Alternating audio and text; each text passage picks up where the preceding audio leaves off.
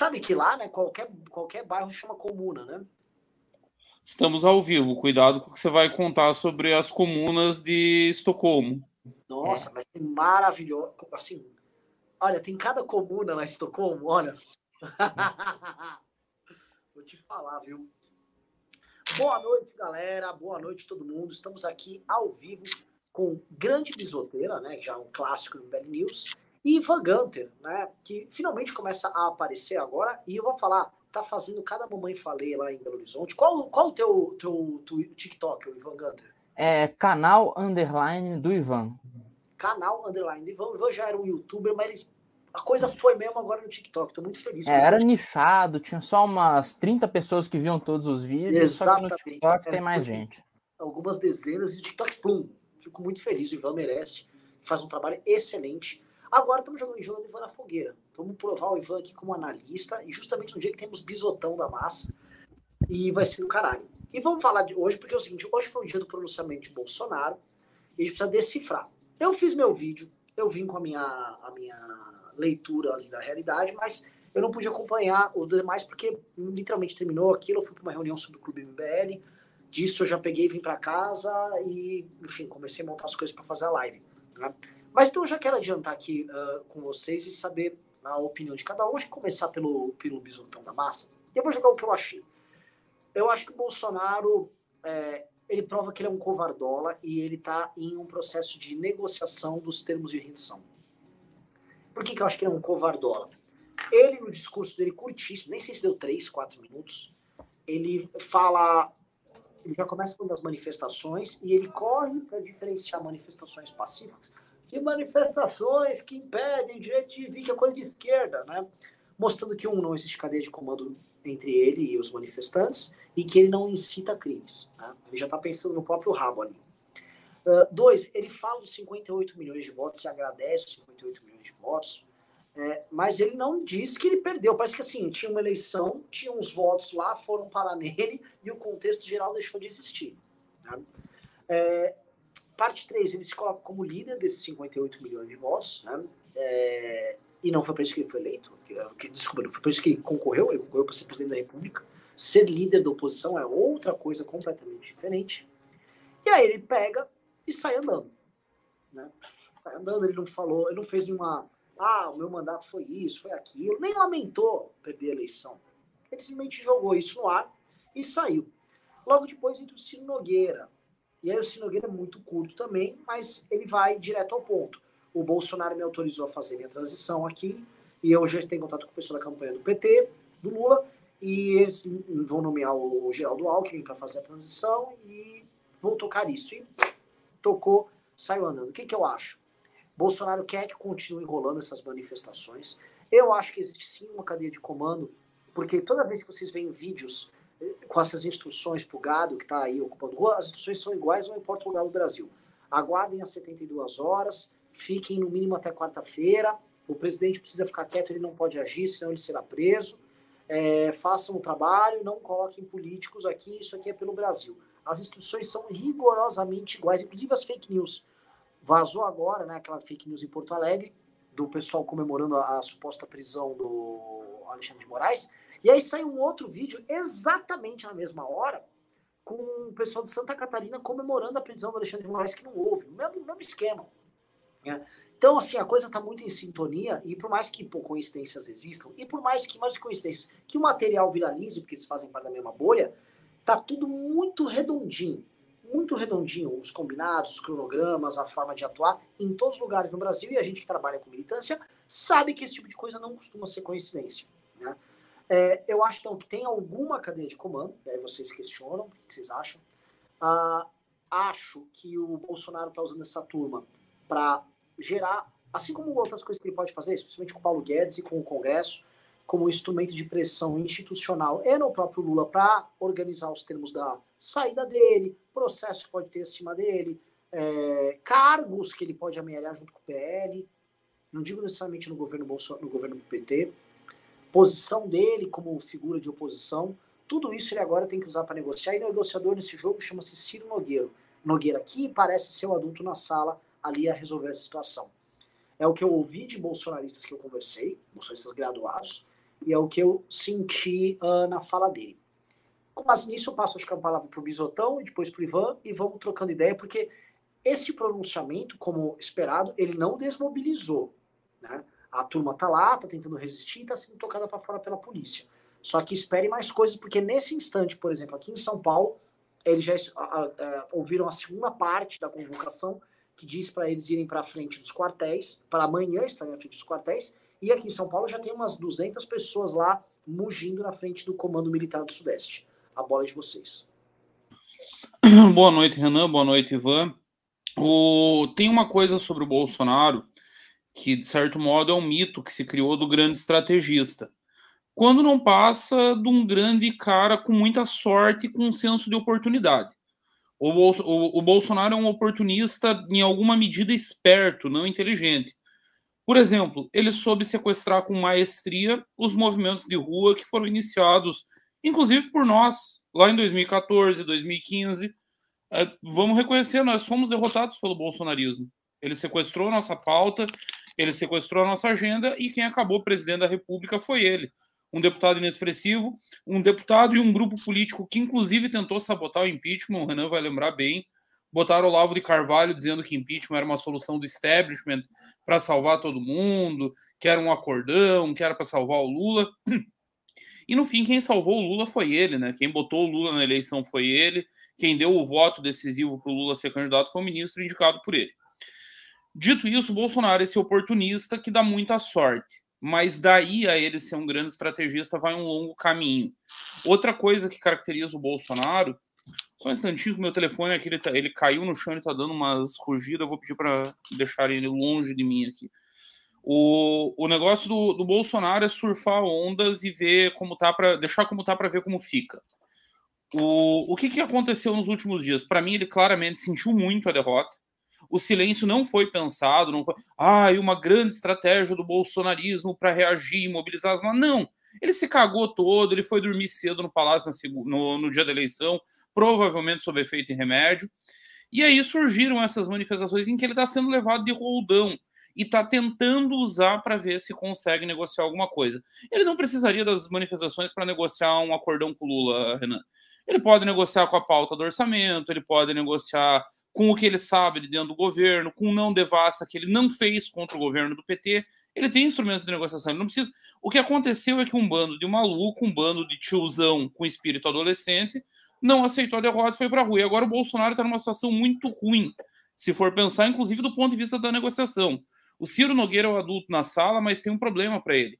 Se essa coisa foge de controle, eles não negociam mais porra nenhuma vai todo mundo preso. Sobra para o Ciro, sobra para Centrão, sobra para todo mundo. O... Só que se ele abandona os caras, aí ele perde total o poder de barganha. Ele tá refém dos caras da rua. A verdade é essa. Ele não tem condições de chegar hoje de tarde, por exemplo, aquele pronunciamento patético, pífio, minúsculo, de um político pequeno, aquado. Ele não tem condição de chegar lá e dizer: perdi, gente, estou fazendo a transição. Ele diz que perdeu, sai correndo que nem uma, um, um louco, um, um guri assustado e deixa o Ciro Nogueira falar em transição. Então, ele está perdido, está refém das ruas, não, não conduz, é conduzido. E não vou me surpreender, Renan. Eu, eu vou falar um negócio aqui. Eu, inclusive, hoje à tarde veio a confirmação do meu hotel em São Paulo para o Congresso e eu pedi para a esposa segurar, porque eu estava preocupado. Essa porra vai continuar, nós não vamos conseguir ir. Vou pagar uma diária do hotel e vou ficar aqui em Florianópolis mas já vou pagar amanhã cedo, estou tranquilo, as polícias estão cumprindo as ordens, não vai mais ter arruaça, onde as polícias não conseguirem, a gente manda a galocura e resolve, a, galo, a galocura dá um jeito, é o bonde do, do limpa bloqueio, e tô indo para São Paulo tranquilo. O, e essa, essa meia dúzia de tiozão vai descobrir conforme o passar dos dias, mais ou menos o que aconteceu nos Estados Unidos. Vai nego preso. Não vai me surpreender se aquele maluco lá, Silvis Clay, Sid Nelson, Sid Clayson, o palhaço da PRF, que deveria ter sido exonerado a bem do serviço público após agredir covardemente um frentista aqui em São José, aqui do lado de Florianópolis. Esse rapaz, inclusive, começou a carreira na política, Renan, Iva, num governo de um ex-prefeito aqui que foi um dos mais corruptos da história de São José. E vou contar para vocês, São José é carreira braba para saber quem foi o mais corrupto. Ali o, o bicho pega muito feio. Já caiu o prefeito em sequência, esse prefeito, inclusive, foi um dos que caiu por problemas de corrupção. e é aí que esse rapaz se cria. Dito tudo isso, eu acho que vai acabar com esse rapaz preso, com mais uma meia dúzia de bagre preso, o que aconteceu nos Estados Unidos com o Trump.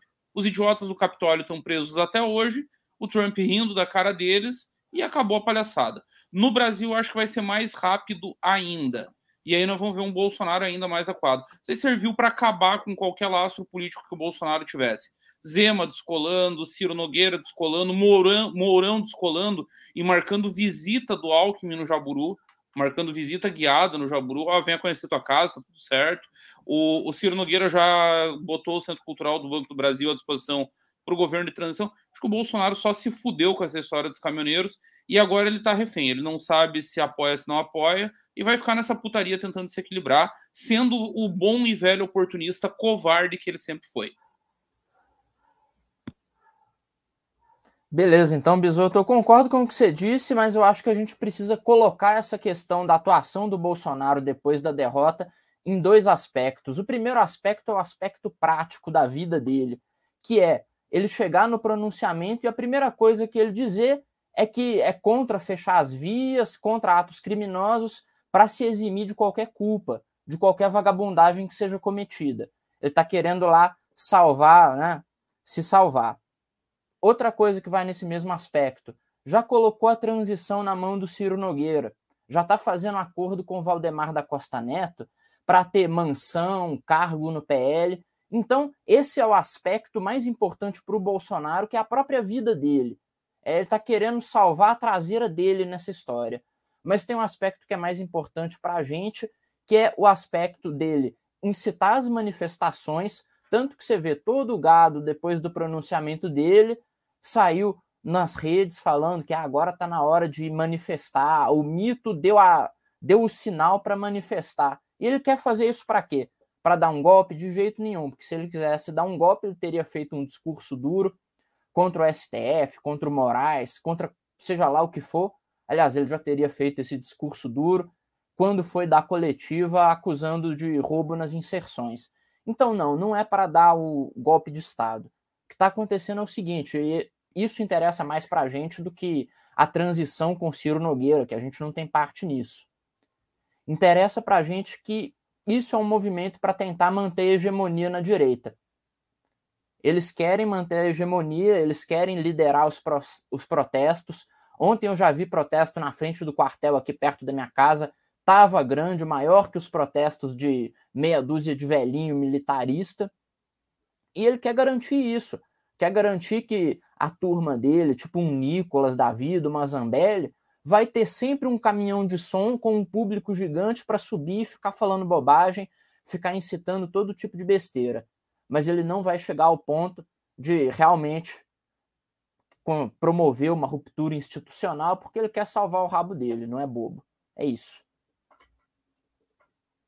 É, o, o, eu só não descarto a hipótese desses caras estarem articulados, porque tem muita coisa em comum e porque, por mais que o louquinho seja louquinho, a gente nunca pode ignorar a incrível capacidade que os louquinhos têm de ficarem fazendo besteira.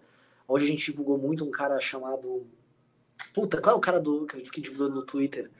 É, ele, ele é normal, Renan. Ele é normal e fez um processo democ... um protesto democrático. eu sou normal! é, eu não vejo um descolamento total de turmas. Por exemplo, aqui em São Paulo tem um moleque que concorreu a deputado, bolsonarista, classe C, né, dos bolsonaristas, mas, cara, tipo, no meio da campanha o Bolsonaro fez campanha para ele. O Bolsonaro tem foto com ele de campanha, um influenciador com mais de um milhão de seguidores e tal. E ele é o cara que estava fazendo a invasão aqui. É, eu, eu, não gosto só, não, não gosto de parecer que é conspiracionista. Mas assim, é como se fosse uma franja dos caras atuando, e essas franjas estão atuando, e tá muito combinado. E o lance, assim, eu vou, vou falar, vou complementar a verdade que vocês dois falaram. Eu acho que o Bolsonaro é uma armadilha essa história, porque o Louquinho ele ganha vida própria.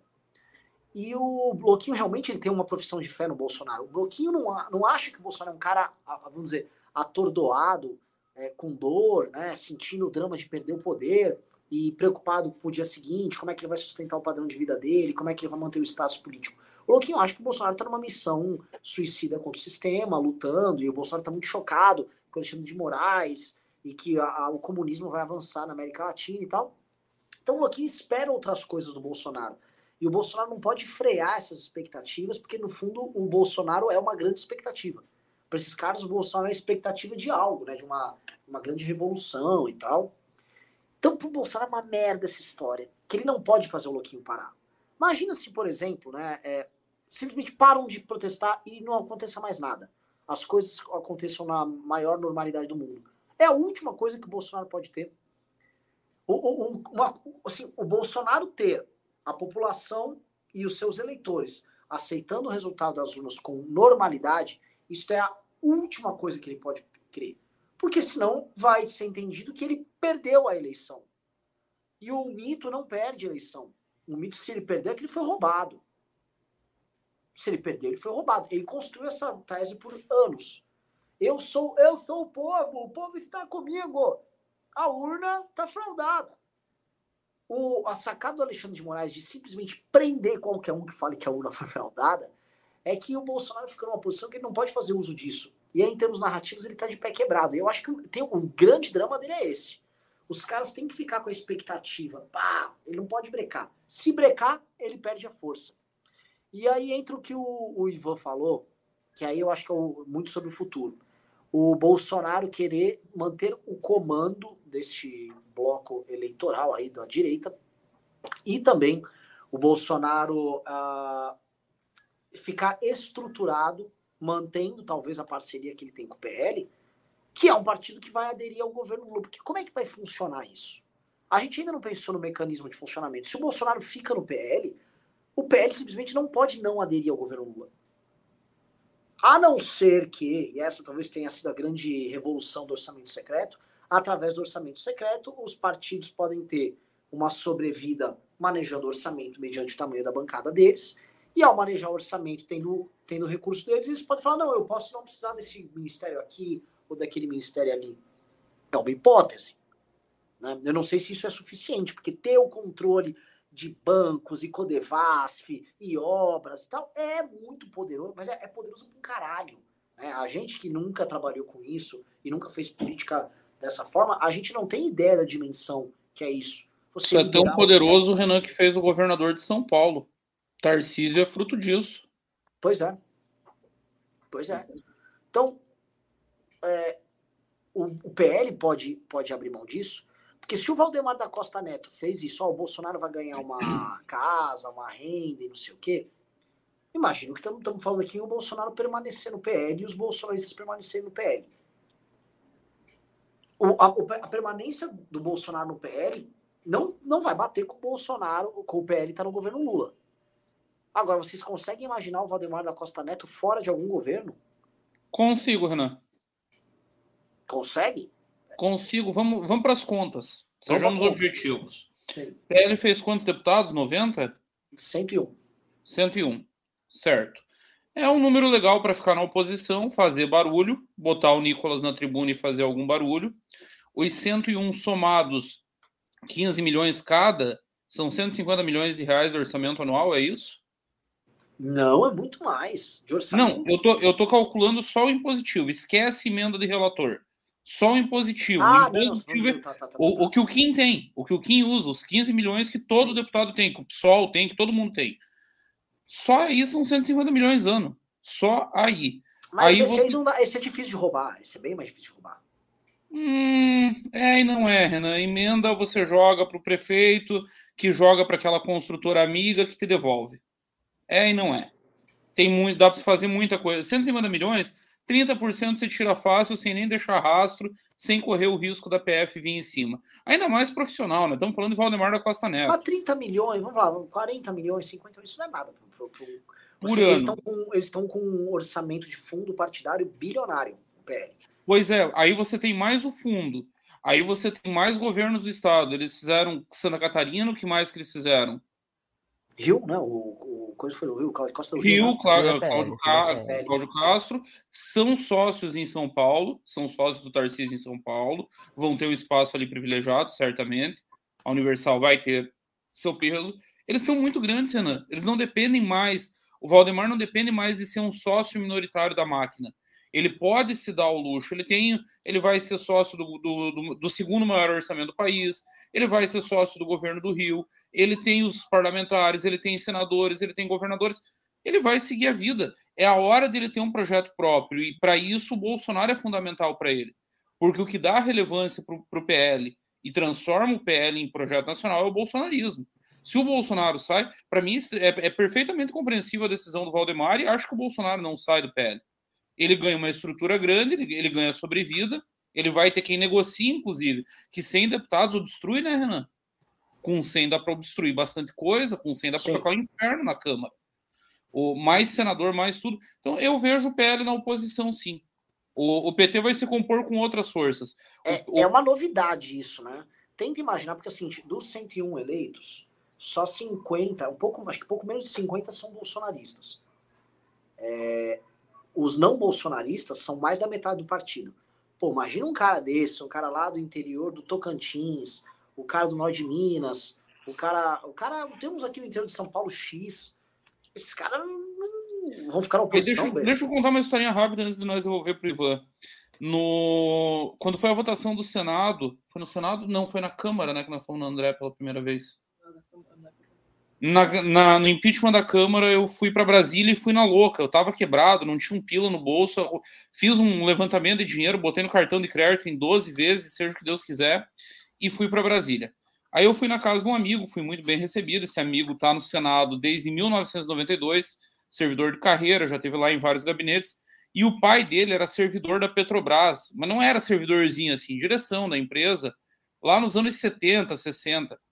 E aí o Santo bateu, é, virou meu irmão, assim. Eu nem conheci o cara. Cheguei e fui parar numa mansão no Lago Sul, do nada. Venha. E aí virou um amigo até hoje. E aí, no, da, no segundo dia de bebedeira nosso, nós estamos conversando e falando sobre o cenário político nacional. E num determinado momento ele me conta que o pai dele era do MDB na época da ditadura. E ali a pouco ele, não, porque na época que meu pai era ditador, era diretor da Petrobras. Tá, peraí, como assim? teu pai era diretor da Petrobras, era do MDB, mas era ditadura, como é que. Ah, mas tão esperto e tão burrinho, não entende como é que o Brasil funciona, tão inteligente, leu tanto. Em suma, o que, que eu acho, Renan? O PL será governo sem ser governo.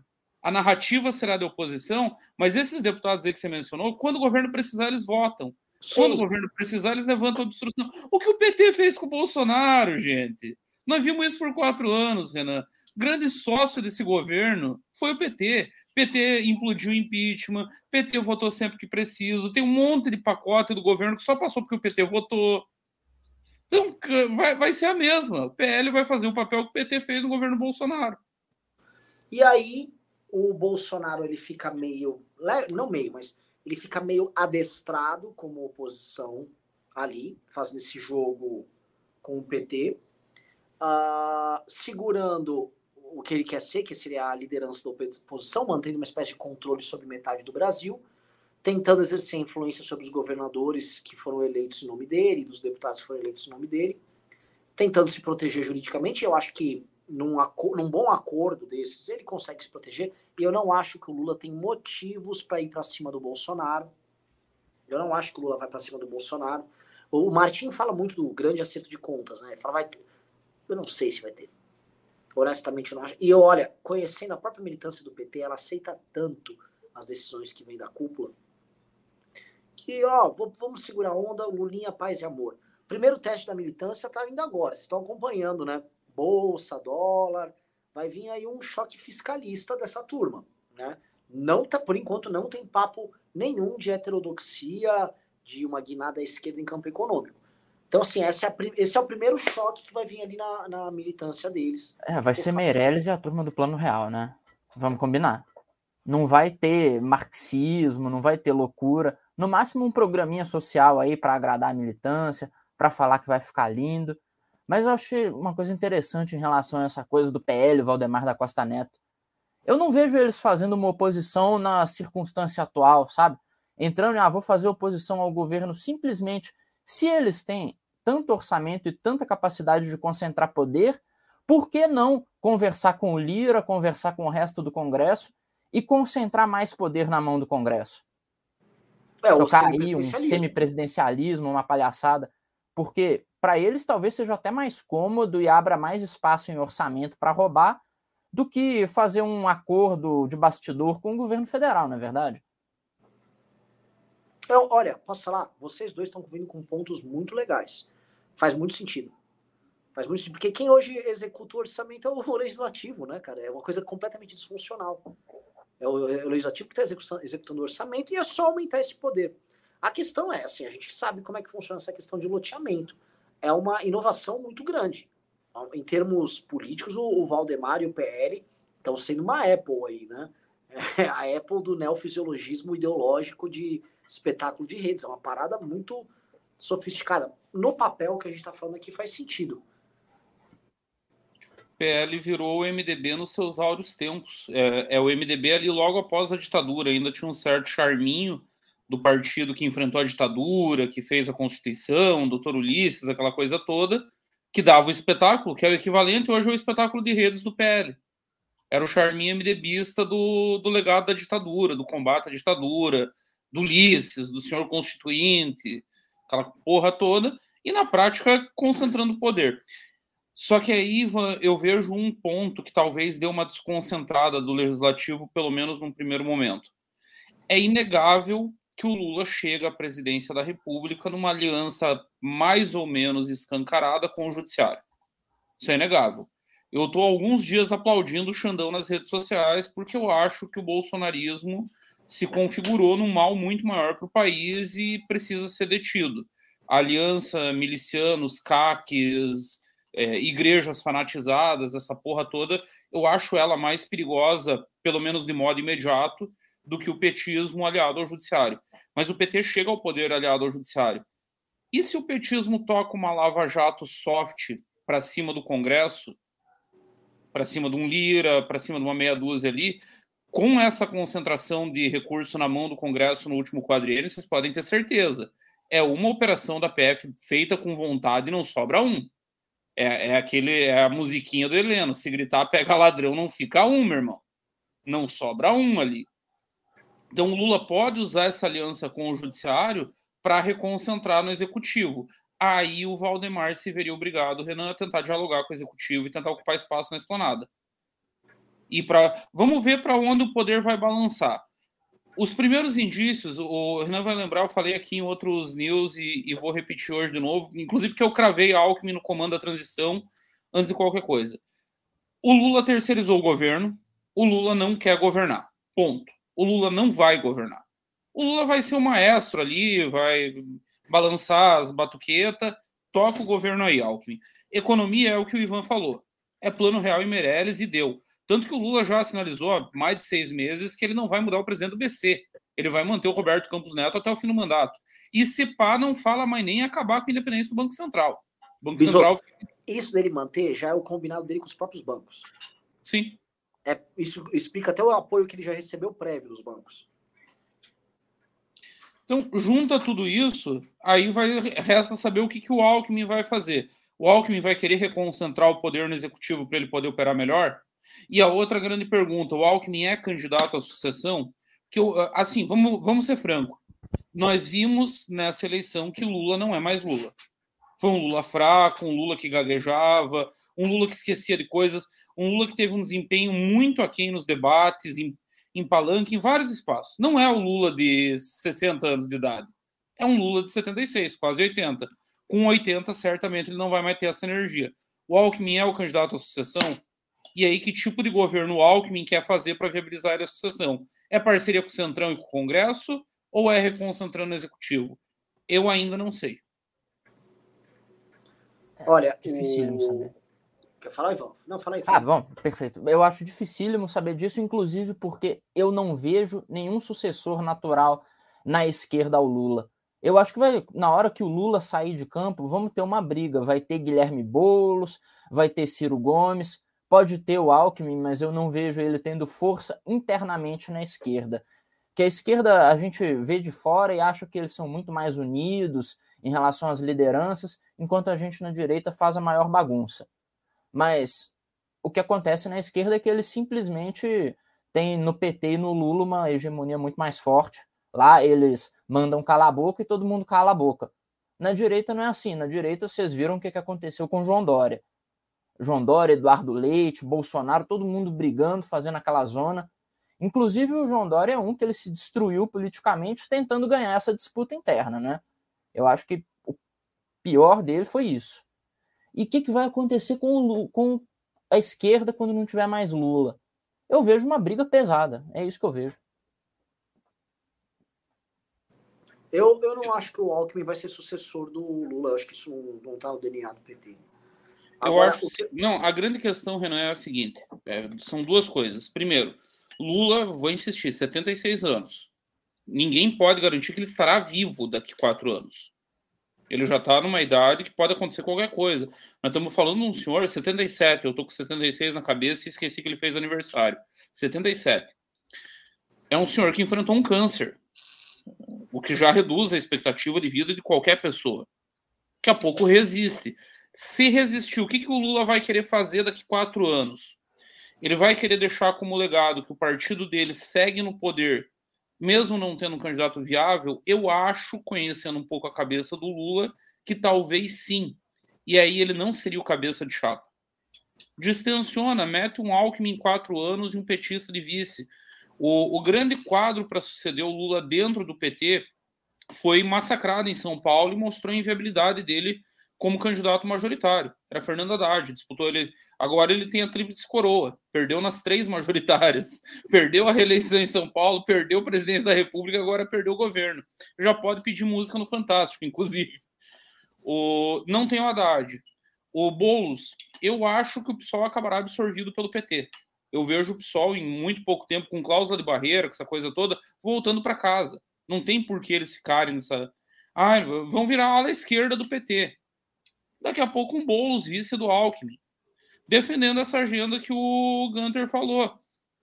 Vamos juntar a pauta do Banco Mundial para a economia e esse assistencialismo barato, as migalhas aí para os mortos de fome. Vocês pegam aí o auxílio e não enche e a falta do banco de mundial para as crianças também, né? Aquela bagunça toda que o banco gosta de financiar, a né? coisa de, né? coisa de gênero. É, vai ser desse agenda jeito. trans, agenda queer, essa porra. Vai toda. ser desse jeito. É, e aí diz para a esquerda que está fazendo avançar a agenda. Sobre governo Lula, pergunta interessante. O Lula ele vai ser a ele vai tirar a esquerda brasileira do modelo esquerda sindical, socialista latino-americana, e ele vai fazer um governo esquerda Partido Democrata, esquerda Macron, esquerda europeia, esquerda Partido Democrata, que é liberal, grande medida em termos econômicos, assistencialismo, uh, Estado grande, do ponto de vista gerencial, não estou falando do Estado inchado, Estado gerencial grande, atuando em várias áreas, regulado, uh, mercado, comércio internacional, é, pautas ambientais, é essa agenda woke e todo o resto. Ah, seria esse, esse o governo Lula que viria? Eu acho que é isso. Eu é, definiria. Concordo, concordo. Isso é uma transição grande, porque aí ele deu, ele passou uma rasteira no PSB, no, no PSOL, no PSDB, no, no PDT, todo mundo. Ele não, é não, não passou rasteira em ninguém. O único aí que ainda defende a agenda tradicional da esquerda do da esquerda latino-americana, que dos que você mencionou, mais ou menos é o PDT. PSOL, o PSOL tá total absorvido pela agenda das ONGs, pela não, agenda não, não. Por isso que eu digo que o, por isso que eu digo que o PT, na verdade, passou rasteira nesses caras. Porque ele, Sim. ele deu, ele fez a, a, a mudança. O que o Eduardo Leite sonha em ser o Lula será. Exatamente. Eu, tô achando que vai ser esse governo. O Kim tá com informações lá do Congresso, informações chegaram por Lira, que o Lula já sinalizou que quer fazer um governo paz e amor. Pode ser que seja paia, mas assim, o papo foi, Ih, não vai ter briga não, Ih, esquece isso aí, não vai ter Renan, nada.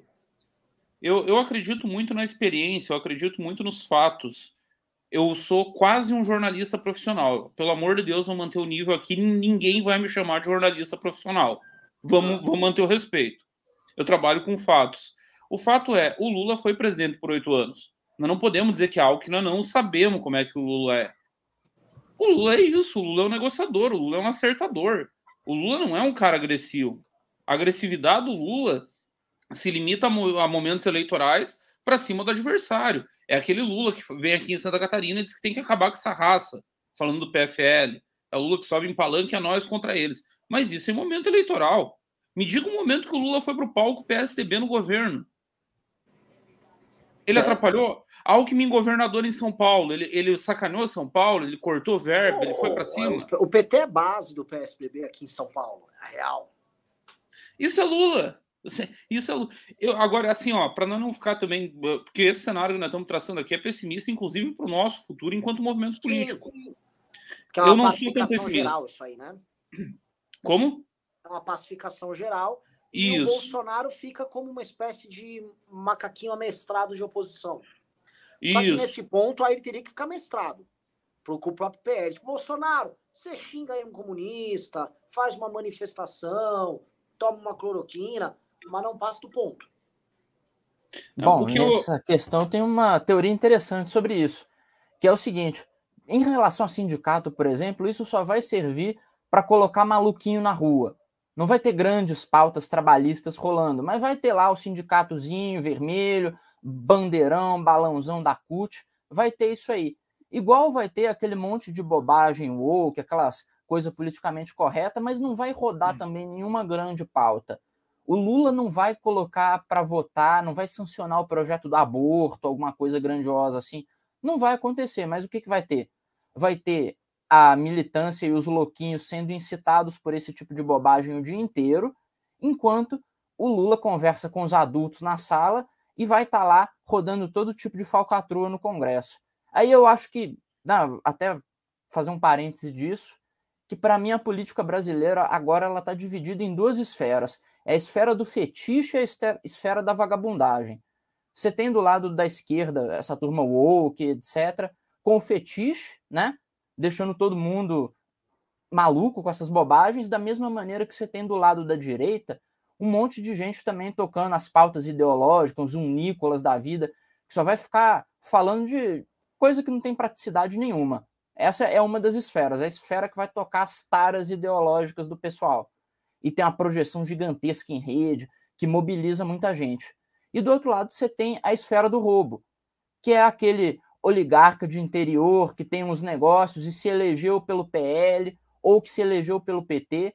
E no meio da confusão, no meio da palhaçada ideológica, ele está lá fazendo acordo e roubando. Ele se elege para fazer acordo com os outros, para fazer esquema enquanto alguns se elegem para animar o circo. É isso, para mim tem gente se elegendo para animar o circo e gente se elegendo para roubar a plateia. E aí tem também uma meia dúzia de puquinho no meio que né, fica com cara de besta. Que puta leitura, Ivan. Eu só não. Eu, agora eu quero sair um pouco do, do pessimismo e, e ir para o campo de algum otimismo para o nosso futuro. A primeira coisa que eu vejo, eu vejo um governo Lula medíocre. E medíocre aqui não é xingamento, não estou dizendo que vai ser um governo ruim. É um governo na média. Não vai entregar crescimento econômico, vai ficar com essa bobajada de Amazônia. Em dois, três anos vão esquecer a porra da Amazônia, os números vão seguir exatamente os mesmos. A gestão da Marina entregava mais desmatamento e queimada do que a gestão Ricardo Salles. São apenas fatos. Trabalhamos com fatos. Então não vai mudar porra nenhuma também. E aí, em algum momento, isso vai esgarçar que, assim, o 2013 não aconteceu de graça. O, o, surto psicótico que esse país entrou e que aí foi escalando e que terminou em bolsonarismo não aconteceu de graça. Aconteceu fruto de um mal-estar econômico. E, assim, Renan, você está com 38 anos, é isso? Eu estou com 36, vou fazer 37. Você está com quanto, Ivan? 27. 27 a nossa geração não está tendo um décimo da oportunidade que os nossos pais tiveram, de, de perspectiva, de, de, de, crescimento, de futuro. O, as gerações anteriores, tipo, com 30 anos, estava com casa comprada, carro comprado, família constituída, dois, três filhos, vivendo mais ou menos bem com perspectiva. Mesmo com hiperinflação, mesmo com tudo que, que houve antes no Brasil, havia crescimento, havia expectativa de futuro, essa expectativa é cada vez menor. 2013 aconteceu porque tem uma galera que está de saco cheio a minha geração, a do Renan, e, e a que está vindo atrás também daqui a pouco cai a ficha. Eu acho que o que nós temos que explorar é isso, é essa sensação de mal-estar, e oferecer uma resposta concreta para isso, saindo da miquice amestrada do Nicolas, saindo do campo da histeria, tentando dialogar com alguns campos evangélicos. Ontem nós vimos, é, ontem e domingo, a maior arregada do mundo, a primeira de todas foi dos pastores. Foram os primeiros a falar em moderação, vamos orar por nossos governantes, agora a eleição passou, parou a profecia sobre o Lula ser o demônio, implantar o inferno na terra, já deu, já deu uma baixada de bola. Como é que nós vamos dialogar? Quer falar, Renan? O, o Malafaia, velho, não deu 24 horas. Tava abençoando já o novo presidente, dizendo que tinha que pacificar, tinha que acabar essa guerra. Então quer dizer que tava uma guerra, porque o Malafaia falava que era uma maravilha, que o, era o governo do ungido e não sei o quê. E do nada, vamos parar com esse ouro aqui, parabéns, Lula. O resto. Tem uma coisa que a gente tem que falar, que é o seguinte: o pastor não gosta do Bolsonaro por uma razão muito óbvia. O Bolsonaro atinge o fiel dele sem precisar da mediação dele.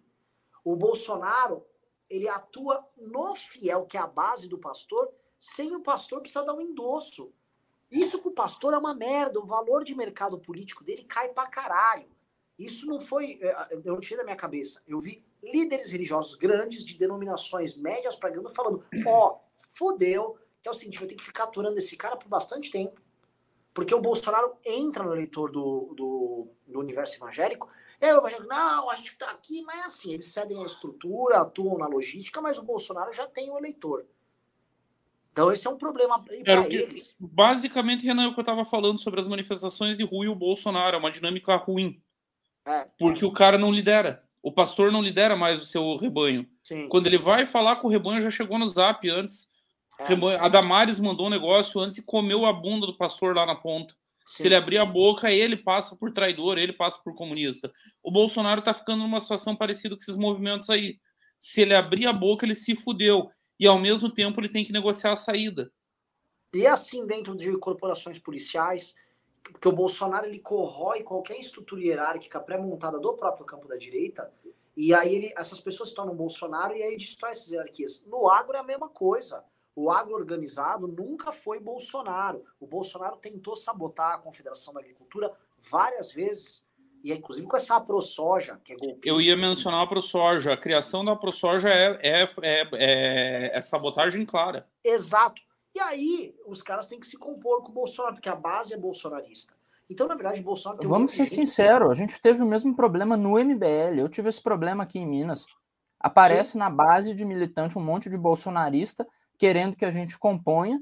Aí a gente tinha duas opções, né? Ou expulsa todo mundo, começa a guerra, ou então, né, abre as pernas. Escolhemos é. expulsar, graças a Deus. Que é, foi, a gente podia estar na mesma posição. Um, um, movimento novo. O, o que, o, então, assim, o, o problema do Bolsonaro é esse. Só que essas lideranças em todos esses outros setores, por uma questão de sobrevivência interna, elas não podem adotar a política que o novo adotou para si. Até porque pastor evangélico está num outro nível de gestão do que esse Zé Cu, Zé Cu do Partido Novo. Mesma coisa a galera do agro. Mesma coisa, cara, comandante de polícia. Ninguém ali é trouxa. Então eles têm uma relação com o Bolsonaro que é uma relação muito difícil. Eu recebi uma análise agora de um bolsonarista grande. Falando o seguinte: olha só, ó, essa coalizão que está ao redor do Bolsonaro é uma coalizão cheia de contradições que ela se mantém na figura eleitoral do Bolsonaro. Quando a figura eleitoral do Bolsonaro sai de cena, cada um vai cuidar da própria curriola, porque é muito difícil tocar isso aí também. E se esses caras não forem atendidos pelo Bolsonaro, eles vão ser atendidos por outra coisa. Então, todo mundo, eu acho que vai procurar o, o seu grau de dependência, porque ninguém quer ficar dependendo dos humores da família Bolsonaro pro resto da vida. Não faz sentido todo mundo depender do Bolsonaro. Então, eu acho que em, em algum momento é, a gente vai começar a ver tentativas de dependência. O republicano já quer compor com o governo Lula. O, o Marcos Pereira estava propondo do, do Republicanos pegar a presidência da Câmara em troca de uma composição, falando: ó, oh, eu não sou um cara do Lula, eu sou um cara conservador, republicanos aqui, o partido do Tarcísio. Entendeu? Olha só. E ainda que eu acho que o Lira vai ficar com essa, acho que o Lira vai ser reeleito presidente da Câmara. É, mas eu acho que o Bolsonaro, agora olhando, vamos dizer, olhando o copo meio cheio. Você chegou a ver qual foi a taxa de renovação da Câmara, Renan? Essa foi mais baixa do que a anterior. Mas quando você viu a porcentagem? Ela, ela foi... já, já sendo mais baixa que a anterior, eu vou dizer, esquece. Lira é presidente. Lira Ninguém é presidente da Câmara. Tipo, é o, o, cara fez a, a, gestão perfeita. Se eu fosse um deputado de centrão, um deputado pragmático, pelo amor de Deus, mantenha esse homem para sempre. Muda o regimento da Câmara, declara ele imperador da Câmara. Criamos imperialismo na Câmara dos Deputados. É. é. Porque, não é mais é, o presidente, é o imperador da Câmara. É, o que ele entregou é uma coisa muito louca. Tipo, gente, vamos parar com essa putaria. Por que, que o deputado que não é contemplado pelo governo não pode ter emenda? Ele não pode concentrar o orçamento. Gente, todo mundo é igual aqui. Vamos todo mundo pegar. É, assim, o que ele propôs, assim, facilitou muito o trabalho do, do, do, do, do deputado padrão. O deputado padrão quer pegar emenda e entregar para a região. Agora entrega muito mais emenda para a região. Bota uns troços lá com o governo, manda muita emenda para a região, o Congresso controla isso. E, e não precisa ficar se humilhando em ministério, não precisa ficar chorando para funcionário de segundo, terceiro escalão, não precisa pagar comissão para 10 intermediários diferentes até chegar o dinheiro. Sim, é tudo muito mais fácil. A operação ficou. O Lira ele fez um. Ele criasse um software elegante que resolvesse grandes burocracias. Ele é um poupa-tempo do, do, do, do baixo clero, né? E aí ele fez, ele fez essa parada e enfim, eu acho também acho que ele, ele se reelege, mas na dinâmica do bolsonarismo eu acho que ele vai ter esse problema para lidar. Gente, os evangelhos foram os primeiros que a gente viu. Hoje a Confederação da Agricultura soltou uma nota reconhecendo o resultado das eleições. Tá? Já hoje de manhã a nota já estava no ar. É, Lembrando é... que Lula venceu no Tocantins. Fiquei muito surpreso. Sim. Ah, ele no final do jogo ele venceu Tocantins, Pará e Amazonas. Amazonas também, eu não vi como é que também, ficou no final. Ele, ele virou Amazonas no final, na, igual Minas, ele virou na finaleira ali. Mas ele levou Amazonas, Pará e Tocantins. É, logo Tocantins, eu quero ver quais vão ser os empresários que vão desembarcar, porque eu acredito no seguinte: ninguém que tem dinheiro na reta vai continuar com o Bolsonaro, vai continuar com essa bobagem golpista de fechar a estrada e etc. Luciano Hang, Salim Matar, essa turma que gosta do Bolsonaro, eles vão continuar falando que são conservadores. Eu duvido que a gente vai ver Luciano Ang com terninho vermelho, vai virar o, o Luciano da Havana. Não vai acontecer isso. Mas ele não vai radicalizar, não vai. Não acho que ele vai substituir a, estátua da liberdade por estátuas do Che Guevara? Não, não. Vai fazer discurso, mas do outro lado vai estar tá lá operando direitinho, buscando empréstimo, esse tipo de coisa que ele gosta. Eu acho que o Hang e o Matar cruzaram a linha. Esses não tem mais volta. Agora, falando de Big Shot mesmo, nós vimos uma galera que antes da eleição já migrou. A turma do Flávio Rocha, por exemplo, eles fizeram Sim. um jantar com o Lula. Eles levaram o Brasil paralelo para jantar com o Lula. É esse o nível da coisa ali. Os Big Shots abandonaram. Agora, Hang e Matar, eu acho que esses não tem mais volta, Ivan. O Hang radicalizou demais, no, tanto no discurso, na persona pública, um monte de coisa. A propósito, tem um bastidor aqui de Santa Catarina. O Hang pode perder o senador dele por culpa dele. PL fez o senador aqui em Santa Catarina. O, o ilustre líder, grande líder das massas, que nunca ninguém tinha ouvido falar na vida, Jorge Seife. O cara não tem residência no estado. Jorge Seife é carioca, invenção do Bolsonaro.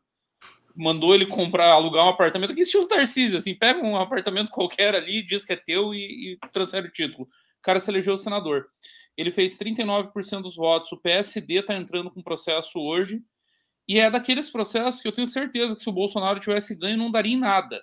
Porque o judiciário também se compõe. Como o Bolsonaro perdeu, é abuso de poder econômico. Tem circular do Hang para os gerentes dele mandando fazer campanha para o Jorge Safe. Empresas não podem fazer campanha. A legislação eleitoral é clara.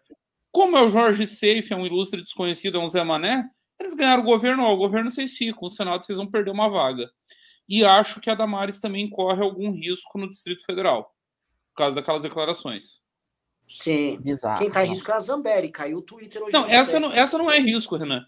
Essa eu quero sair pelado na beira-mar é. se não tiver caçada antes do final do ano e perder os direitos políticos da empresa. Esse caso da Zambelli me deixou morto de raiva, mas não, não foi por causa do que assim, ela fez. Não, não hum? foi por causa do que ela Tem fez. Tem chance mesmo?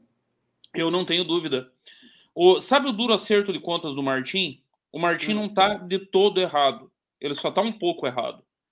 O pouco errado dele é que ele está ignorando a tradição brasileira de composição das elites.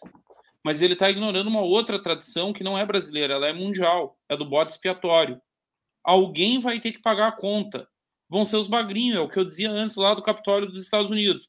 Trump está preso? Não. Tiraram o direito político do Trump? Não. Mexeram com algum big shot republicano? Não. Tudo certo. Agora, meia dúzia de retardado que incomodou, tem um lá, o, do chifre parece estar tá cumprindo perpétua. É um negócio é. assim, é 30, 40 anos. Nunca mais sai. Então, no Brasil, vai ter que ter, vai ter um acerto de conta.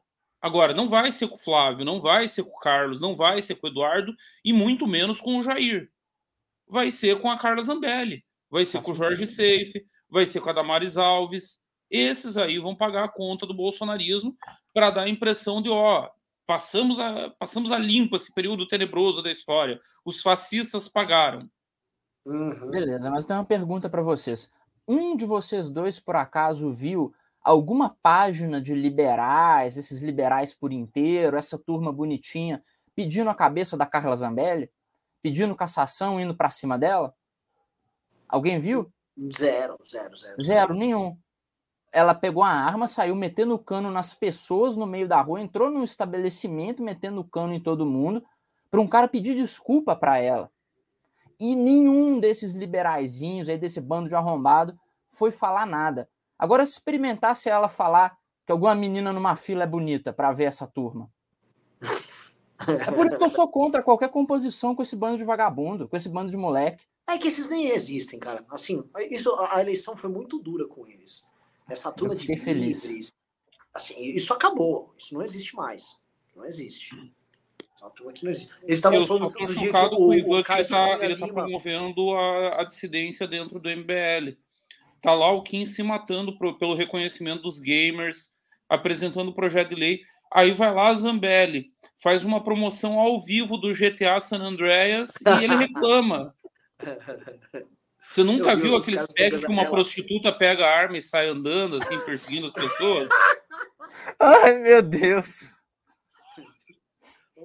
Eu espero que ninguém entenda isso errado. Eu tô falando só, é só um paralelo, não, não tô acusando ninguém de nada. Aliás, mas é democrático, né? né? O GTA é democrático, não são só prostitutas, tem todo tipo de gente lá com metralhadora. É. Miliciano, é tem de tudo. Tem. Miliciano do GTA. Ou, oh, uh, vamos ler pimba, gente? Quem pode ler os pimbas aí? Tem alguém da produção aí? Que eu não sei fazer isso. Eu sei ler. Eu me alfabetizei. Manda no chat, alguém da produção manda no chat, eu não, eu não tenho acesso aqui. É, alguém, deixa eu ver se alguém me mandou. Xiii, ninguém mandou nada. Thiago Gomes, 20 reais. Impossível MBL News com Arthur. Logo ele, logo ele que diz pra gente não tratar os aliados como inimigos, mas fica lendo os pimbas com descaso e grosseria. Fico pensando se uma pessoa de fora se convenceria a ficar do, do, do lado nosso assim. Quer defender o Arthur, Renan? Não, não vou. O Arthur é muito grosseiro mesmo com os pimbas. Vocês têm que aprender a melhorar. Edmilson Mota, 10 reais. Vocês poderiam ter acabado com Lula e Bolso de vez, mas se Bolso ganha e a coisa não piora, é ruim para o MBL.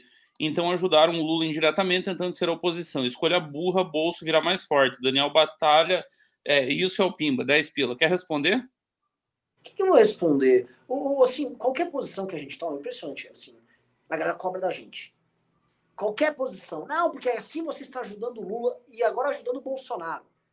Então, quer dizer, porra, tem que escolher, cara. Estou ajudando o Lula, estou ajudando o Bolsonaro. Não, eu só quero dizer uma coisa, Renan. Eu acho fantástico que todo mundo tem solução para todos os problemas políticos do Brasil e ninguém monta um movimento mais relevante que o MBL. Mostra Porra, que vocês são fazer, foda. Velho. Essa turma Acabem com o MBL. Eu não entendo o fetiche deles. Eles querem que a gente lamba as, as botas de alguém. Eles querem o MBL tem que ser caudatário de alguém.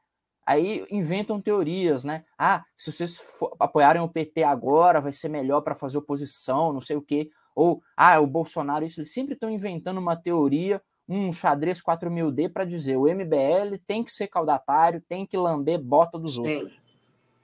Daniel Batalha mandou 20 reais. Conheci o grande Ivan no GadoCast. Bons tempos, só fui descobrir que era do MBL bem depois. Ivan Cracia já. Quer responder, Ivan? É isso aí, eu vou implantar mais Ivancracia em Minas Gerais, o pessoal que se prepare para o chicote estralar no lombo. On Lizard, on, on Lizard King, 20 reais. Quando o Lula disse que vai governar para quem não votou nele, estava falando sério. Mais CNN, Maduro diz que Lula concordou em retomar a agenda de cooperação entre Brasil e Venezuela. Celso Azevedo, 20 reais. A regulamentação das mídias e da internet que o Lula quer representa uma ameaça grande às oposições que existem na internet ou pode ser algo mais brando, como foi o marco civil da internet? Renan, quer responder? Eu acho que o Lula não vai ter nem, nem discurso para andar nessa área. Eu acho que o Lula tá pegando uma trolha fiscal, gente. Eu acho que ele não vai ter condição de andar com grandes confusões. Falaram em Silvio Almeida no Ministério da Justiça, eu honestamente duvido. O Silvio Almeida no Ministério da Justiça é guerra, é conflito pra caralho. Deixa eu contar um negócio para vocês. Essas listas de, de governo, Renan já viu isso também, o Ivan já deve ter visto isso, próprio Belo Horizonte, Minas.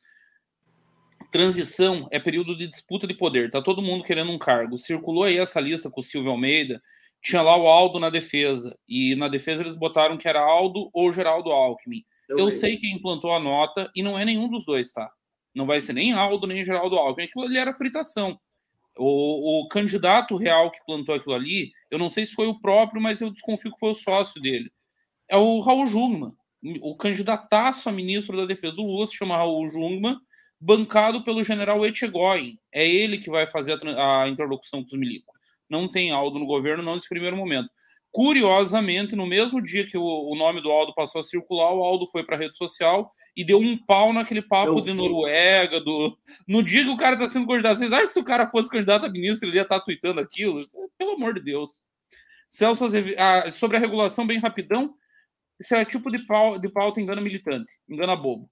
Ó, oh, estamos lutando contra as elites brasileiras. Vamos Igual tentar. bobagem de gênero, aborto, banheiro trans. Isso aí não vai rodar de verdade no Congresso, não vai pegar e botar isso aí para rodar. É, ele já falou, Ivan, vamos fazer uma grande conferência nacional.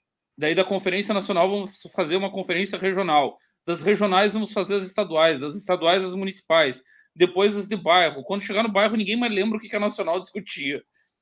Rodrigo, Pavinato é muito engraçado. Em 2021 falou que ia votar no Lula, agora está na PAN e votou no Bolsonaro. Por que ele foi expulso do MBL, afinal de contas? O Pavinato foi expulso do MBL porque ele cruzou algumas linhas do ponto de vista da lealdade é, e da falta de retidão de caráter que não tem perdão, tá?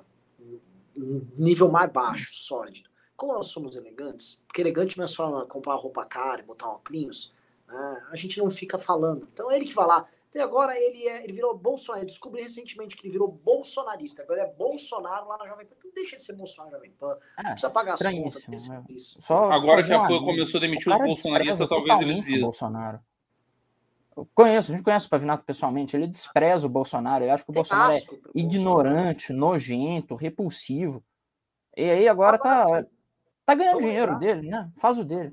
Que esse programa Belle News, assim, já botou tanta gente lá na Jovem Pan. Né? O, o Pavinato é um. Tem um procurador lá, Marcelo, blá blá blá, que vira e mexe tá na Jovem Pan, é um carioca. Ele já. É, quem, quem tornou esse cara conhecido em redes foi a gente. Era amigo do Bene Barbosa, era amigo nosso. Você sabe se o salário na PAN é bom? A PAN não me fez uma proposta ainda. Se o pois salário é, lá for é bom, só ficar um tempinho aqui que vem a proposta. Paulo Matias já foi quadro do MBL News, fazia MBL News em 2017. Saudades Paulo Matias no News, eu lembro disso. E ele tá indo muito bem agora, viu? Tá muito bem lá na PAN. Depois que passou a eleição e o Tutinha deu o cavalo de pau, ele melhorou mais ainda. Pois é, que agora ele, agora ele é um quadro de destaque. Agora o Tutinha tem que olhar, ó, esse cara aqui, ó. Rodrigo Carizinha mandou dois reais, não falou nada. Elber Ramos mandou 20 reais. Renan, mandei um pix de 30 na live à tarde com uma pergunta que não foi lida. Pode ler, por favor? Você tem acesso ao pix? Manda pergunta aí, Elber. Manda mais um superchat, manda pergunta. Sábado estarei no congresso com aquela camiseta que te dei, uma igual escrita: Welfare State é lobo em pele de ovelha. Itamar Ferreira mandou 20 reais. Minha nação é alvinegra. Salve a loucura. O imbrochável brochou mais uma vez pelo vice-presidencialismo. Renan, presidente 2028. André Tadeu de Carvalho mandou 5 euros, o que é quase o equivalente a 5 milhões de reais quais serão os partidos que comporão a, base do governo Lula? Se faltar poucos deputados e o PL não estiver na base, racha-se o PL? Eu acho que vai, vão ter todos os partidos na base do governo Lula. PSDB, MDB, União Brasil. O que você imaginar? PSD. PSD, tudo. PP. PP. PP eu acho que vai numa situação parecida com a do PL, bem discretamente. Eles vão ter a presidência da Câmara, eles vão ter ali o orçamento, eles vão estar em vários governos estaduais, eles não precisam de uma adesão que bote eles na esplanada. Uhum. O Ciro Nogueira pode esperar dois anos para voltar a ser ministro e dizer que sempre foi lulista e, na verdade, era um agente infiltrado para acabar com o fascismo. Piratão Gamer mandou 5 reais. O gato está doidão e estão espalhando os grupos que tem uma mensagem codificada na fala do mito. Sim. Esses grupos são igual a Cracolândia. Grupo de gado é igual a Cracolândia. Não, a Cracolândia é muito lá, mais sóbria, Ivan. Pelo amor de Deus, não compara. Respeita mas... a Cracolândia. Ô, oh, Ivan, os craqueiros, é assim, quando eles param uma rua, eles sempre param uma rua e viram uma Cracolândia, mas é uma rua. É. Sabe? Não enche o saco, eles não cantam. O craqueiro dá muito menos trabalho que esses caras. É, se a gente for colocar em proporção, o pessoal do bolsonarismo parou umas 200 ruas hoje, né? É, é. é. E, mano, enche o saco, velho. São bem mais tóxicos. Rodrigo Maciel, 5 reais. Quem tem chance de ser líder da oposição? Quem fora ele tem chance? Como tá os bastidores disso? Conta algumas coisas sobre a articulação disso e tal. Não, olha só, líder da oposição, o... isso ninguém sentou para falar. Até porque a discussão agora é muito sobre quem vai ser o presidente da Câmara. E as coisas vão todas caminhar nisso. Só que existe o líder da oposição é, ali na Câmara e existe a oposição fora. Eu acho que é, a liderança da oposição é o quadro que vai sair candidato a presidente em 2026. Então é uma briga que todos temos que entrar. O Man with No Name, 10 reais. Qual a chance em porcentagem do Gentili vir em 26? 60%? O Leite no teria mínimo. potencial para ser uma alternativa? 60%. Inclusive, o Danilo vai estar no Congresso do MBL e vai falar sobre candidatura com vocês todos. Aliás, gente, é, zerar os ingressos para o Congresso do MBL. Pela primeira vez, se entrar no site, não dá para comprar, tá sold out. 1.700 pessoas. É, foda, e inclusive aviso vocês, já façam a reserva da academia. academia.mbl.org.br paga a pré-matrícula, é 300 reais, 300 e poucos reais, para você garantir com o preço desse ano a venda no ano que vem que vai mudar o preço. Então, assim, você já garante o preço desse ano, já reserva a vaga, porque pelo que a gente está vendo pelas vendas do Congresso, a academia ano que vem vai evaporar. Pois é, inclusive eu vou chegar mais cedo no sábado para organizar o campeonato, o espaço do campeonato de debates, que eu acho que vai ser pegado. 1.700 pessoas é pesado. Que? Sobre o. Ah, não, não. Sobre... Mas já tem os inscritos do campeonato de debate? Não, não. 1.700 no campeonato, não. No ah. campeonato tem pelo menos 300 e tantas pessoas inscritas. Caralho! É muita gente. Sobre Você... o Leite, eu quero dizer um negócio bem simples. Ele sofre do mesmo mal do Tarcísio ou ele constrói uma candidatura ou ele governa. O Dória decidiu construir uma candidatura, nem construiu a candidatura, nem governou. Se acabou, tá varrido da vida pública. Eu acho que o Leite não consegue fazer esse jogo até 2026. Posso falar uma coisa? Ser governador, aquela ideia do vou fazer a escadinha até ser presidente, acho que essa história meio que morreu. Você Sabe onde que isso funciona, Renan? Só tem um lugar que isso funciona. Estados Unidos da América. É o único lugar em que isso funciona porque é um país muito mais estruturado, as unidades da federação têm um grau de autonomia em relação à União que o Brasil não tem. Lá dá certo. Bill Clinton no Arkansas, o, o Bush no Texas, aí, e por aí vai. O Reagan na Flórida. Na, Reagan na, na Flórida. Na Califórnia. Califórnia, isso. Califórnia naquela época não era reduto de maconheiro, nem de gay, nem de travesti. Aqui não. Aqui o grau de dependência é muito grande. Thales Moisés, 5 reais. Vocês acham que a Zambelli será caçada? Dois meses para acabar o mandato. Dá tempo? Eu acho que vai, eu acho que dá tempo. Ela precisa aí por questão de exemplo. E ela tá dobrando a aposta, né? Depois daquilo lá, ela tá dobrando a aposta no Twitter, defendendo esses atos todos. A Carla Zambelli tem que se fuder. Teve as redes caçadas hoje, inclusive, ela é. e o André Valadão. O Léo tem uma pergunta importantíssima para você, Renan. Como faço a pré-compra da academia? No site não aparece nenhuma opção para isso. Quero financiar vocês. Nem mando mensagem para o Calvo, ele não responde. Responda as pessoas, Renan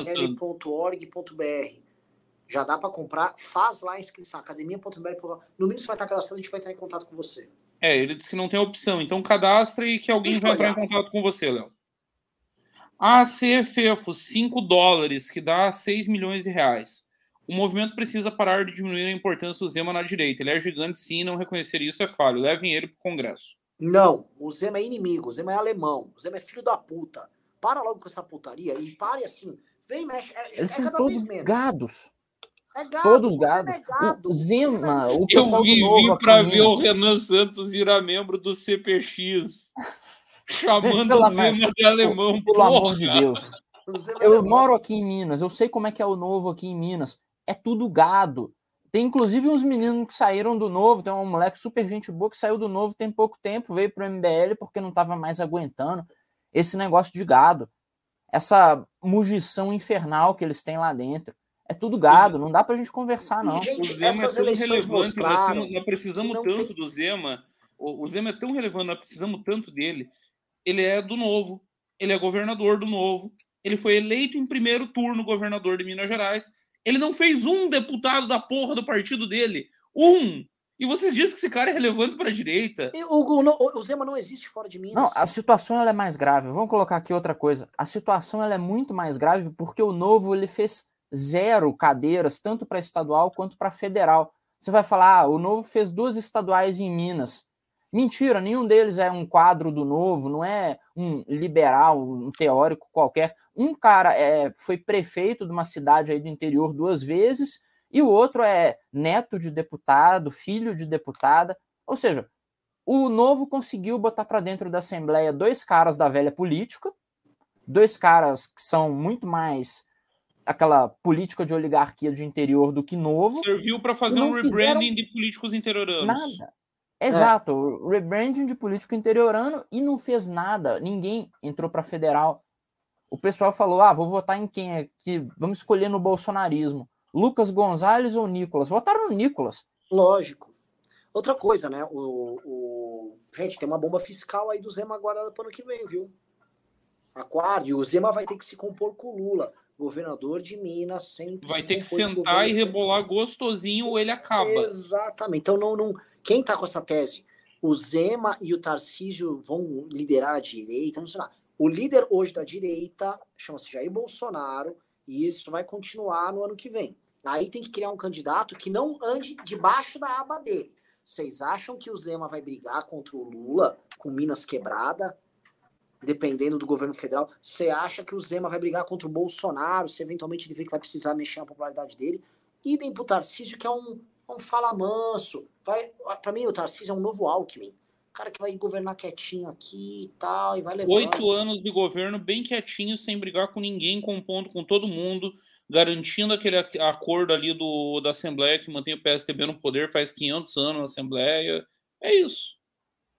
O Ed Lima mandou 5 dólares também, e isso prova que o MBL está internalizando aqueles 400 milhões que o Renan roubou. Primeiro ele mandou de lancha para fora do país e agora estão voltando em forma de pimbas em euro e dólar. Bolsonaro está seguindo a risca o modelo do trumpismo, não irá conceder diretamente. Preparem-se para Bolsonaro 2026. Fuck my life, abraço de Indiana. Querem comentar? Não, boa, boa declaração. Ah, Arthur... outra coisa, tá? O cara que perguntou da academia, entrei no site agora, dá para reservar, dá para comprar agora. Arthur Artoni, 20 reais. É verdade que a Pan demitiu o Fiusa por não aguentar mais bancar plano dentário dele? É.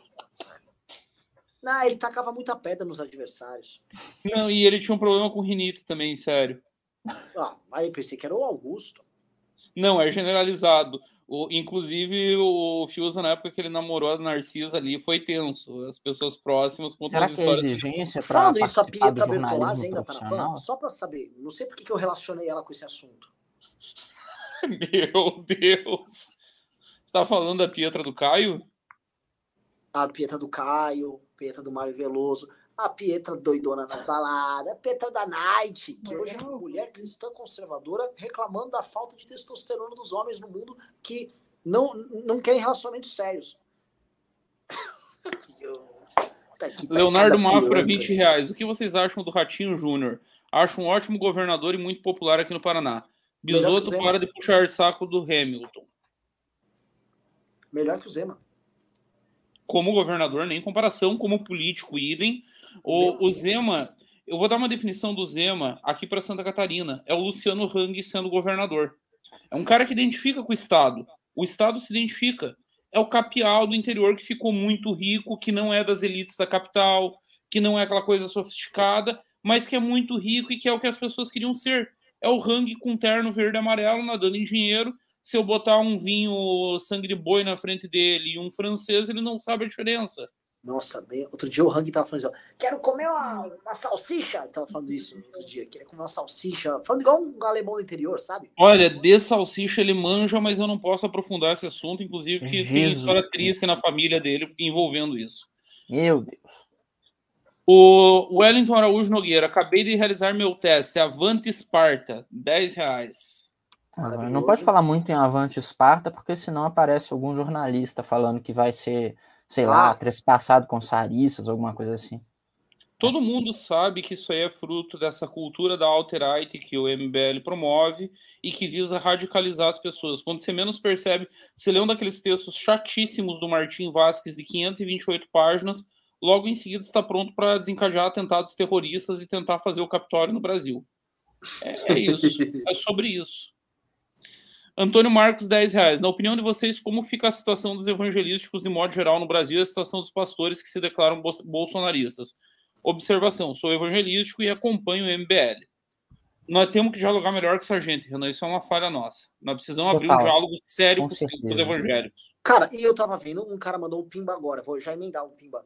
Falou, Renan, estou cursando agronomia na UFPR. Você precisa falar mais do agro. O teu vídeo comentando a evolução dele no Brasil bombou até aqui com a galera bolsonarista no meu curso. O agro não pode ficar amarrado no bolsonarismo. Cara, eu tô recebendo de mensagem de galera do agro e do Bolsonaro. É óbvio, assim, qualquer plano que o MBL tenha que ter, tem que dialogar com a galera do agro e com a galera do, e, e do, dos evangélicos e com a turma dos policiais também. É, a gente tem que falar disso. Tem que é, falar de agro, de industrialização. A gente tem uma convergência maior do que divergência com a é, galera. Temos que falar com o público evangélico. Vamos falar uma coisa sinceramente, pessoal. Tem alguma grande nação na história do mundo que não tinha um pano de fundo metafísico, uma coisa mística? Não tem. Até os Estados Unidos começaram a ficar grandes com aquela história de destino manifesto, etc. Roma também tinha misticismo pra caramba. Só existe grandeza com metafísica, não existe não grandeza baseada só em materialismo. Ficar naquele é, quadradinho do Estado super laico. Você é um prestador de serviço social para as pessoas. É.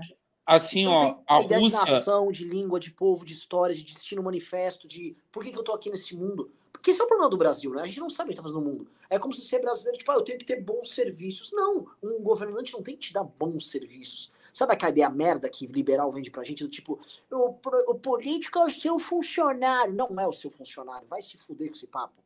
Sacou? Político é uma liderança, se é dentro de uma democracia eleito para te representar e caminhar para uma determinada direção. Isso é diferente de ser a porra um prestador de serviço ah, eu sou um pedreiro do Estado aqui, vou instalar um negócio, vou te dar uma educação. Não, cara. Só que o problema do racionalismo e do materialismo é a transformação do Estado moderno nisso. E as pessoas perdem noção de Estado, de propósito, de tudo. Ainda mais a gente que é um país que já não tinha isso antes. Renan, a Rússia soviética era oficialmente ateia. Estava na Constituição do Estado Soviético.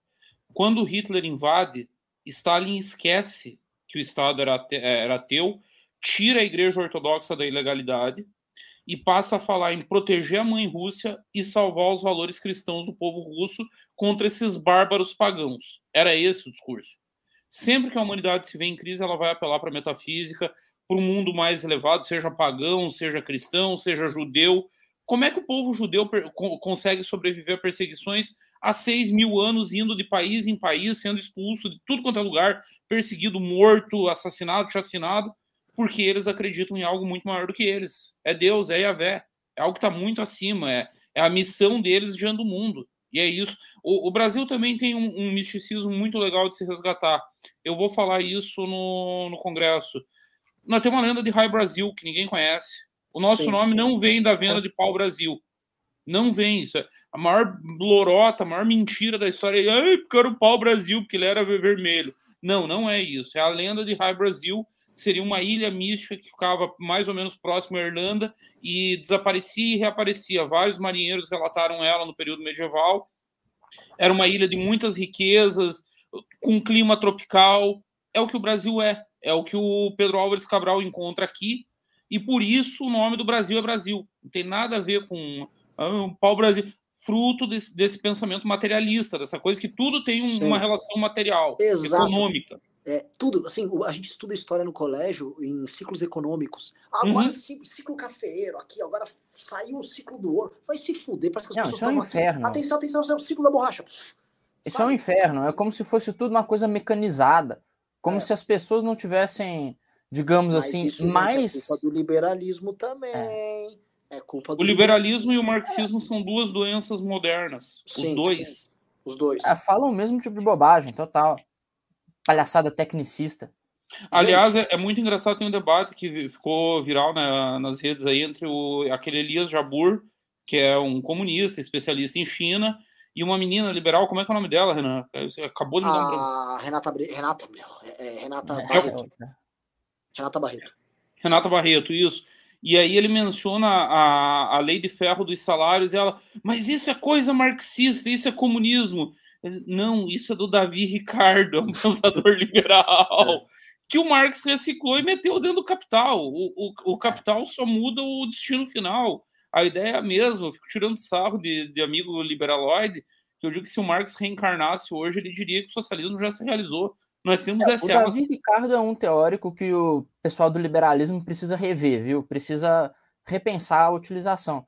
Que eu vejo, a coisa que eu mais vejo agora é liberal criticando proposta de qualquer industrialização, qualquer proposta com base na ideia de vantagem comparativa. Sim. Eles não entendem que o Davi Ricardo ele escreveu isso pensando na Grã-Bretanha que fazia comércio de vinho e tecido com o continente, com Portugal e falando: o que, que vale mais a pena? A gente tentar plantar vinho aqui ou fazer o esquema de tecido? Ah, tá. A Grã-Bretanha funcionava isso. Mas eles se esquecem que na própria Grã-Bretanha houve o fenômeno de haver uma industrialização com base na saída das pessoas no campo. Você aprende isso na escola, aquela coisa que teve o cercamento, Sim. e aí o povo teve que morar na cidade. Foi o que aconteceu. Eles investiram no campo em plantar ovelha, né, em cultivar lã, e na cidade em fazer tecido tinha indústria e tinha agro funcionando no microcosmo. O que mostra que o agro anda junto com a indústria. Essa, é, essa tentativa de botar os dois. Não ah, eu a indústria e agro. Isso é burrice. Não, a As gente pode ter indústria. Gente que manda no mundo, todo mundo tem autonomia, soberania, industrialização. Só trouxa que fica acreditando nessa coisa. Oh, você aqui, o Brasil, 200 milhões de habitantes, território gigante. É. Se precisar fazer um carro, a gente não tem a tecnologia. Não. A gente, então, olha, a gente não vai abrir uma fábrica lá no meio do centro-oeste, no meio da plantação de soja, mas a gente também não vai fazer uma plantação de soja aqui em Contagem. Sei lá, em Jundiaí, a gente não vai fazer uma plantação de soja no meio de Jundiaí. E lá o pessoal tem que trabalhar. Vai trabalhar no quê? Vai inventar uma startup unicórnio ou vai trabalhar no beneficiamento da soja que vem do centro-oeste? E dá para industrializar a soja. Tem óleo, tem um milhão de coisas que dá para se fazer com soja. Lógico, lógico. Pelo é amor óbvio. de Deus. É óbvio. Ah, assim, você não tem que, você não tem que encher nisso. container de soja só. Pode ter indústria. a gente fala isso, banqueiro está decidindo a política econômica do governo Lula agora. Tá decidindo para uma turma que está cagando para esse tipo de, de discurso. E por isso que eu acho que quando a gente vier com um discurso pesado batendo em banco, no momento que a nossa geração está fodida pagando juros dessa gentalha de banco, Aí a gente vai criar algo novo que vai sair dessa dicotomia. E é isso nosso congresso, e é por isso que vocês dois estarão comigo lá. Gente, temos que encerrar aqui. Só para finalizar, os últimos três aqui que vieram, João Alberto Silva fala Bisotão, abraço e vitória, vamos tomar uma breja lá no congresso. Vamos, João Alberto. Marcelo Santos, 10 reais, fui filiado ao novo, mas depois começaram a virar gás Nelore e pulei fora. Parabéns pela coerência de vocês. A Cefefo, 5 dólares, tragam o Benê Barbosa para o Congresso. A pauta do armamento converge em todos os campos da direita e isso está em falta na narrativa atual do movimento.